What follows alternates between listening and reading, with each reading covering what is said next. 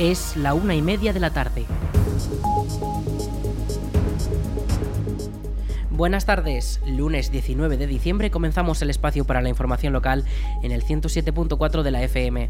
Les habla Aritz Gómez. Arranca una nueva edición de la Almunia Noticias.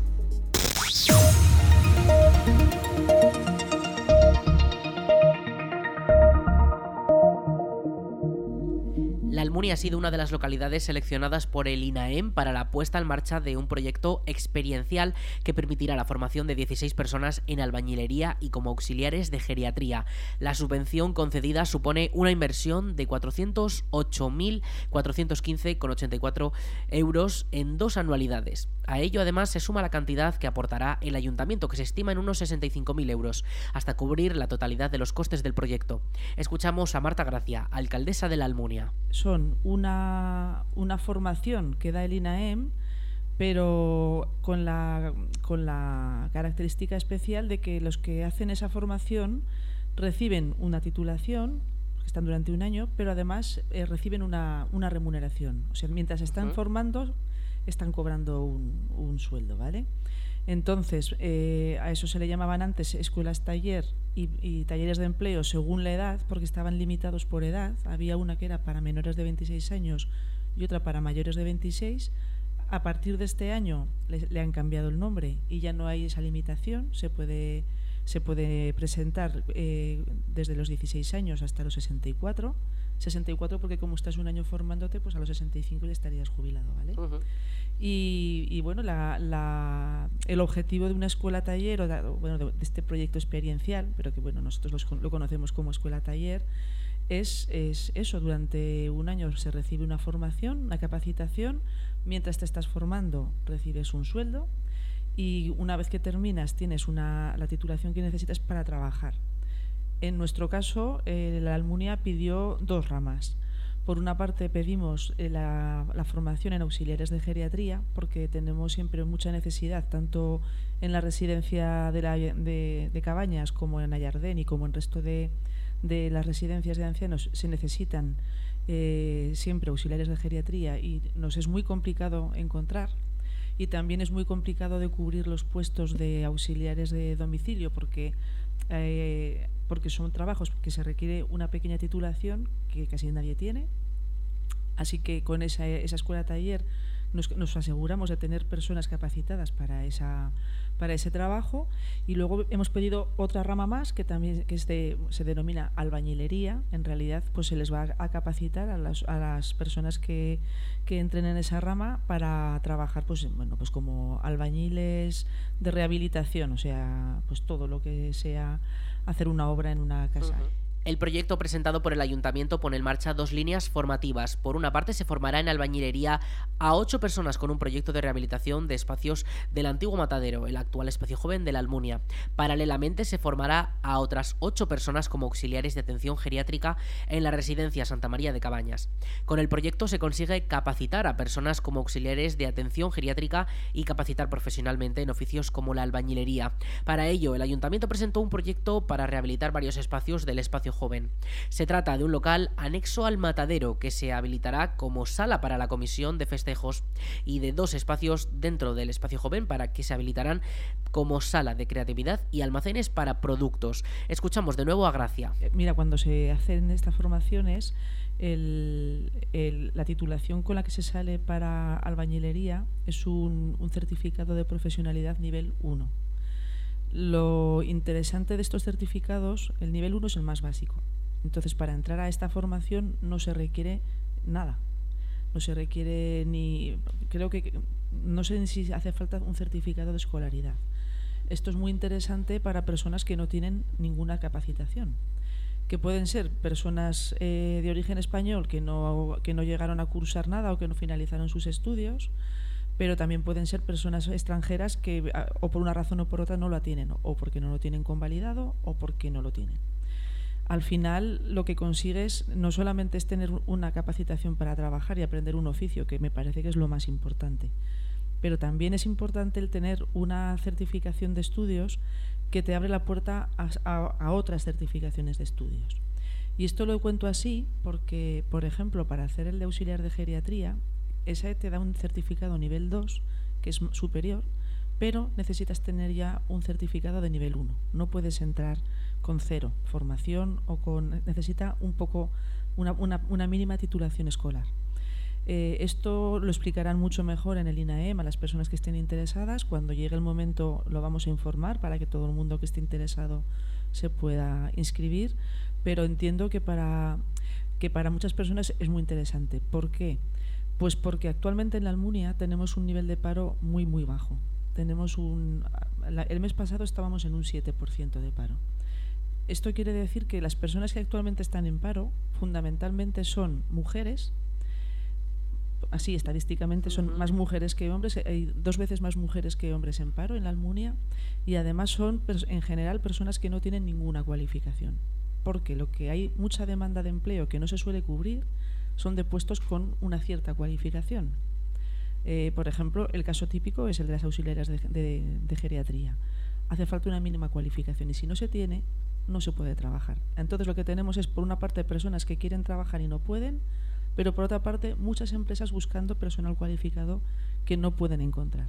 Y ahí es donde entran estas escuelas para tratar de romper esa brecha y, de, y, hacer que las personas que no tienen esa cualificación pues la tengan. Por eso se piden dos ramas en las que nos consta que hay demanda, demanda de empleo.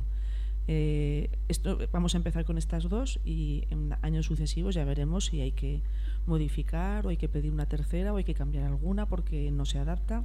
Pero la idea es eso, romper esa brecha entre los que demandan el empleo y los que y los que buscan trabajadores y no encuentran trabajadores cualificados. Hmm. La selección de ambas líneas de formación se realizó teniendo en cuenta las necesidades de empleo más demandadas en nuestra localidad, porque existen puestos de trabajo para los que no se encuentran personas cualificadas o con la titulación requerida. Es el caso de las auxiliares de atención geriátrica. Tenemos un año para hacer todo eso, empiezan inmediatamente. Yo supongo que, el proceso de selección pues durará a lo mejor, no sé, eh, como mucho un mes o así entiendo que primero seleccionarán al personal y después eh, seleccionarán a los alumnos y alumnas. Eh, ya iremos informando también del procedimiento, porque la verdad es que como es la primera vez que lo hacemos, tampoco conocemos bien cada paso, pero sí que entiendo que se pondrán en marcha enseguida. A lo mejor este primer trimestre de 2023 empezarán su formación. Primero es teórica, esa formación teórica se va a hacer en aulas de la escuela universitaria y después la, parte más práctica se hace en auxiliar de geriatría, se hace en la residencia de Cabañas y en la parte de, albañilería, primero en los laboratorios de, EUPLA, de construcción, y luego ya sobre el terreno en los edificios que tienen que rehabilitar. Hay que presentar un proyecto muy, muy trabajado. O sea, de hecho, nos ha costado muchos años conseguir esto porque llevamos años peleando por conseguir una escuela taller pero ah, es muy difícil de preparar el proyecto. Es un proyecto que se trabaja mucho y se hace por personal especializado y hasta que no conseguimos tener un proyecto en condiciones no nos, han, no nos hemos podido presentar. Con lo cual me parece eh, raro que se pueda abrir a seis o siete ramas diferentes. Tienes que tener un proyecto muy coherente y muy trabajado. Si viéramos o si se detectara una necesidad dentro del mercado de trabajo, que nos estuviera atendiendo, pues a lo mejor podríamos ir a otra rama más. Pero yo creo que muchas más ramas no, porque nos estaríamos dispersando. Desde el ayuntamiento esperan poder comenzar la experiencia lo antes posible y poder darle una continuidad en nuestro municipio, al igual que ya ocurre en otra treintena de pueblos de Aragón.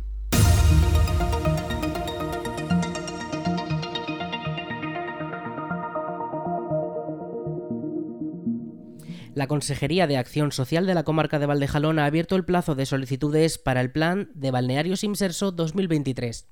Las personas jubiladas tienen hasta el 9 de enero para presentar su solicitud y poder participar de febrero a agosto. Por el contrario, si prefieren participar de septiembre a diciembre de 2023, tienen de plazo hasta el día 15 del próximo mes de mayo. Para poder beneficiarse, los interesados deben ser pensionistas de jubilación o incapacidad permanente, pensionistas de viudedad con 55 años o más, de desempleo con 60 años o más o personas mayores de 65 años. Toda la información y las solicitudes están disponibles en el Servicio Social Base de la Almunia, situado en la sede comarcal o también en la web del IMSERSO.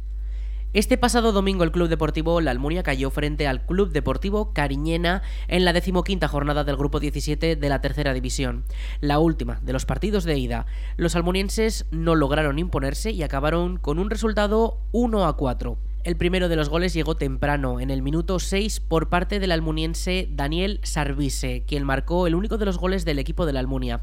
Tan solo 10 minutos después, el Cariñena empató gracias a Jaime Escarda. Tras estas jugadas, llegó un penalti a favor del Cariñena que logró entrar gracias a su tirador, Sergio Ismael Díaz.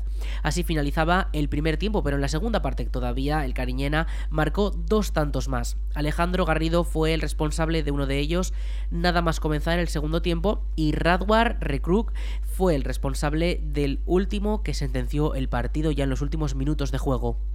Esta derrota mantiene al equipo de la Almunia en la última posición, la número 16 de su grupo, con 7 puntos y cada vez más alejado del resto de equipos, pues estos se mantienen con un mínimo de 3 victorias, mientras que los almunienses llevan una. Se trata de una nueva derrota, 10 en total en la temporada junto a 4 empates también. En la posición número 15 se encuentra el Cariñena, pero que duplica el total de puntos, por lo que el Almunia se queda en una situación muy mala en este parón de la temporada.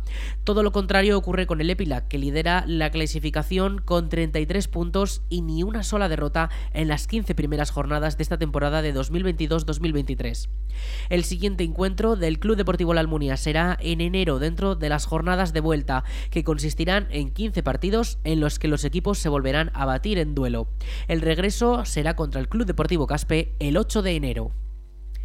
El buzón real de los Reyes Magos llegará a la Almunia el próximo 26 de diciembre. Los pajes de sus majestades los Reyes Magos visitarán la localidad para que los niños interesados puedan depositar sus cartas en el buzón para que todos sus deseos lleguen a tiempo para la noche de Reyes. El buzón se instalará en la Plaza de España, en la puerta del ayuntamiento, donde podrán echarse todas las cartas para hacerlas llegar a los Reyes Magos. Toda la información está disponible en los perfiles de las redes sociales de la Comisión de Festejos de la Almunia.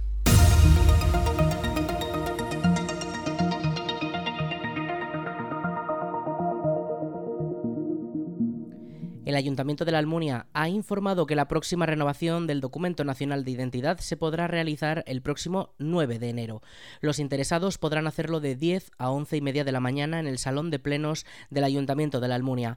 Para poder renovar el DNI es necesario pedir cita previamente en las oficinas municipales o llamando por teléfono al 976 600 076. El horario de atención al público es de 10 de la mañana a 2 de la tarde. Repetimos el teléfono 976 600 076. El Ayuntamiento de la Almunia y su Concejalía de Bienestar Social, junto al Colegio Salesiano de la Almunia, han puesto en marcha la iniciativa Rey Mago por un día, en la que las familias podrán entregar juguetes que no usen para que los niños de las, de las familias de recursos limitados que no pueden acceder a ellos tengan la oportunidad de poder disfrutarlos en las fechas navideñas. La recogida de estos juguetes comienza con la previa inscripción que puede hacerse hasta el 19 de diciembre presencialmente en el Ayuntamiento de 9 a 2 de la tarde tarde. Las familias deben tener un menor de 11 años, las familias interesadas en recibir estos juguetes, y los regalos se entregan el jueves día 22 de diciembre a las 5 de la tarde en el Colegio Salesianos en la Avenida María Auxiliadora de la Almunia. Rey Mago por un día permitirá a los niños que no pueden permitirse tener un juguete disfrutarlo estas Navidades. Más de 1.500 manifestantes han reclamado en las calles de Zaragoza una atención primaria en condiciones adecuadas y sin exprimir a los profesionales, según explican. Se trata de la primera manifestación general en defensa de la sanidad desde 2007 y esta ha discurrido desde el Paraninfo de la Universidad de Zaragoza hasta el edificio Pignatelli, sede del Gobierno de Aragón, con pancartas como Stop Agendas Infinitas o En Pediatría no hay salas vacías. Los médicos demandan un presupuesto del 25% para la atención primaria, una gerencia específica, una agenda acorde con el tiempo de trabajo, poder conciliar la vida familiar, mejorar la organización sanitaria y de recursos humanos, tener en cuenta las especiales características de la zona rural y un trato adecuado de tutores y residentes MIR. Escuchamos a Leandro Catalán, presidente de Fasamet, y a Mercedes Ortín, secretaria de CESMA Aragón. Las, reivindicaciones las hemos puesto ya encima de la mesa. Queremos que se organice mejor el trabajo, que podamos tener tiempo para atender a los pacientes. Hay que garantizar unas condiciones laborales eh, adaptadas también al resto de las, como las, de las comunidades autónomas y garantizar los periodos de descanso después de la celebración de las guardias. Estamos visibilizando la situación de la primaria aragonesa y la necesidad de que el Gobierno de Aragón tiene que tomar medidas pues, para, para salir de, de, esta, de esta situación actual que ni los profesionales ni los pacientes eh, estamos dispuestos a, tolerar. A visibilizar que realmente eh, es una, una necesidad que, que, los médicos aragoneses, en este caso los médicos de primaria, en principio, aunque luego comenzaremos otra vez con, con lo mismo en el ámbito hospitalario, necesitamos eh, hacer unos cambios y que tenemos que ir de la mano junto con el Gobierno de Aragón pues para conseguir, eh, ustedes ya saben lo que estamos solicitando, unos tiempos mínimos para asistir a nuestros pacientes con calidad y con calidez. Los dos sindicatos médicos han destacado el éxito de la manifestación y han reclamado al Departamento de Sanidad que escuchen el clamor ciudadano y de los profesionales para llegar a acuerdos y evitar la huelga ya planificada y convocada para los días 23 y 24 de enero y que más adelante podría ser indefinida. La Diputación de Zaragoza ha concedido 59.000 euros en ayudas a tres empresas para la compra de suelo industrial. Una de las beneficiarias ha sido Campo Jalón, que desarrolla su actividad en el polígono La Cuesta de la Almunia. Las otras dos beneficiarias han sido dos empresas de Épila, por lo que todas las ayudas se han quedado en la comarca de Valdejalón. Escuchamos al diputado delegado de Bienestar Social y Desarrollo de la DPZ, Feliciano Tabuenca. Esta subvención eh, se ha concedido a tres empresas eh, con una deuda por un valor de 59.100 euros, que eh, ha sido también, eh, bajo mi punto de vista, un poquito, es una lástima que, que no haya más iniciativa en el medio rural para poder instalarse, en el poder, cambiar de ubicación. Se han repartido a, a Campo de Jalón, que ha recibido 13.299 euros, Mecánicas Egea 29.661 y reciclados y desguaces Prada 16.200. Desde Diputación Provincial lo que se percibe, lo que se percibe, es estimular, estimular a las empresas que se puedan ubicar lo que quieran de una forma u otra ampliar o cambiar la ubicación donde están ubicadas para trasladarse a los polígonos industriales y, por supuesto, incentivar, incentivar a, las empresas y a los empresarios en este caso para que eh, puedan funcionar de una mejor manera y así pueda haber un mayor y mejor empleo en el medio rural zaragozano, que es por lo que Diputación Provincial desde muchos años viene persiguiendo, intentar fijar población en el medio rural y una forma de fijar población en el medio rural no es otra que la generación de puestos de trabajo y la generación de los puestos de trabajo, por supuesto, que se generan con eh, nuevas iniciativas empresariales en los polígonos industriales de la provincia de Zaragoza. Campo Jalón se dedica al comercio por mayor de cereales desde la Almunia, mientras que Mecánicas Egea se enfoca en la fabricación y reparación de máquinas, repuestos y componentes, así como también su comercialización y desguaces y reciclados Pradas está dirigida al comercio por mayor de chatarra y metales de desecho, ambas en Épila. La línea de ayudas va destinada al desarrollo de una actividad de carácter empresarial que con una previa solicitud de licencias de obra y de actividad y que comiencen en la edificación de la parcela en un plazo máximo de seis meses a contar desde la fecha de otorgamiento de la licencia de obras. Además, los beneficiarios están obligados a mantener las inversiones por un periodo de cinco años y el plazo para la adquisición del suelo industrial ha debido realizarse entre el 1 de octubre de 2021 hasta el 30 de septiembre de 2022.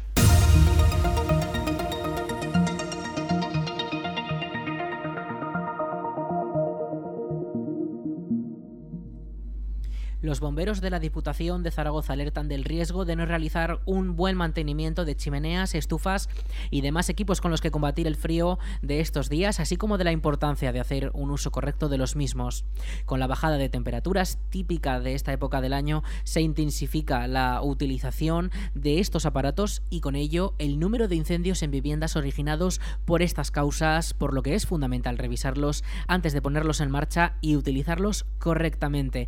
Escuchamos al jefe de intervención del Servicio Provincial de Extinción de Incendios de la Diputación de Zaragoza, Manuel Martínez. En muchas ocasiones lo que ocurre es que no se hace un adecuado mantenimiento y limpieza de estos aparatos de combustión.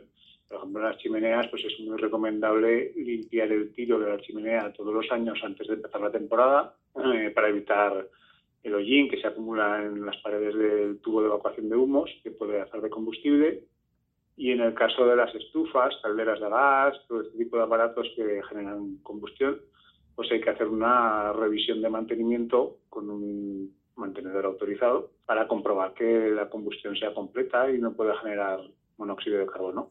Llamar al teléfono de emergencias 112 porque hay veces que suponemos que van a venir en nuestra ayuda y nadie ha avisado. Y bueno, si podemos intentar acabar con el incendio con seguridad, pues lo haremos, siempre en parejas, no estar nunca solo. Y si vemos que no va a ser posible que nosotros podamos apagar ese conato, pues entonces cuando tenemos que llamar al 112, avisar a los profesionales, que son los bomberos, y abandonar la vivienda. Abandonar la vivienda cerrando puertas a nuestro paso. Eso es muy importante. Tenemos que sectorizar el lugar donde se haya, se haya iniciado el fuego para evitar que el humo de esa combustión eh, se propague a otros, otros recintos, a otras habitaciones. Esto es importantísimo. Eh, cerrar la puerta de fuego para, garantizar la seguridad del, resto del bloque, de la vivienda. Hay que acordarse de coger las llaves también, porque muchas veces abandonamos la vivienda sin llaves y luego los bomberos tienen que forzar la puerta. No se debe utilizar los ascensores en caso de que haya un incendio. Si en el en la habitación o en la, vivienda hay humo, es aconsejable, por supuesto, caminar agachado, que es donde vamos a encontrar eh, la atmósfera más limpia, el humo siempre sube hacia arriba y va a haber más calor y, es tóxico. Y nada, esperar fuera los servicios de emergencia para indicarles dónde se ha producido el incendio. Este año la verdad es que aún no ha comenzado fuerte ¿no? el tema de los incendios por calefacciones, ya que se ha retrasado un poco el frío pero sí que esperamos que haya un repunte en el tema de chimeneas porque hemos visto que se ha aumentado mm, de una manera muy importante la compra de leña. Entonces, pues claro, es previsible que se vaya a hacer más uso de, las chimeneas, ¿no?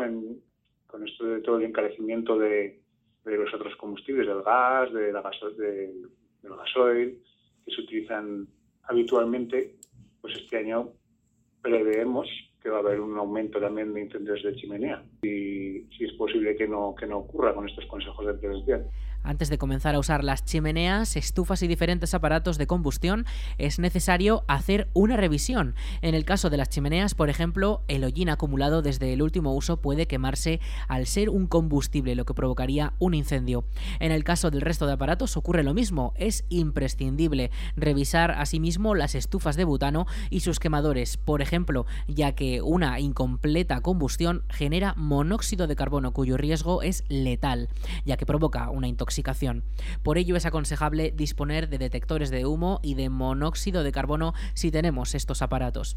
También es fundamental no sobrecargar los circuitos eléctricos, ya que en muchas ocasiones tener enchufados demasiados aparatos en un mismo enchufe provoca un cortocircuito que puede desembocar en un incendio en una vivienda.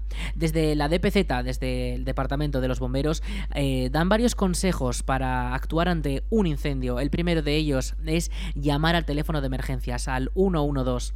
A veces se da por supuesto que alguien llama, pero no siempre es así y podemos aportar llamando nosotros mismos. Otro de los consejos es cerrar todas las puertas y ventanas posibles, tanto en la habitación donde haya comenzado el siniestro, para evitar que el fuego y el humo se extiendan por toda la, por toda la vivienda como el resto de la casa si estos incendios nos pillan en un bloque de viviendas y el, cuarto de las escaleras, ese, tramo de las escaleras está repleto de humo, no se puede pasar, lo más aconsejable es quedarse dentro de nuestro piso, colocar paños húmedos en las ranuras de la puerta para que no entre ese humo y lo más aconsejable es permanecer en la habitación más alejada del fuego y avisar desde allí a los servicios de emergencias de que estamos atrapados. Además, si conseguimos salir, hay que acordarse de coger las llaves al abandonar la vivienda para entregárselas a los servicios de emergencias por si fuese necesario y por supuesto esperar fuera de la vivienda a los servicios de emergencias para que puedan actuar correctamente. Vamos con la previsión del tiempo.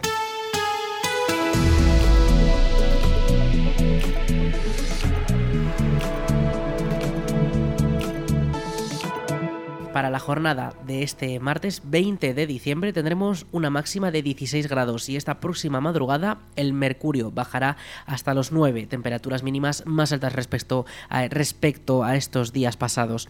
Hoy por la tarde sí que podríamos ver caer alguna precipitación respecto a ayer. La Agencia Estatal de Meteorología ha aumentado esa probabilidad de lluvias a un 80%, sobre todo durante las horas del mediodía y las primeras horas de la tarde. Eso sí, de cara a la tarde se quedarán las nubes, pero no caerán precipitaciones, sobre todo a partir de las 6. Para mañana, una temperatura máxima de 17 grados y una mínima de 11. Sí que tendremos esos rayos del sol que podremos volver a disfrutarlos y eso también se repetirá de cara al jueves y sobre todo también de cara al viernes y el fin de semana, pues nubes altas con temperaturas que podrían rondar los incluso 20 grados. Temperaturas muy altas para la fecha en la que estamos, pero eso sí, también mínimas de hasta 5 grados que podremos registrar el lunes 26 de diciembre.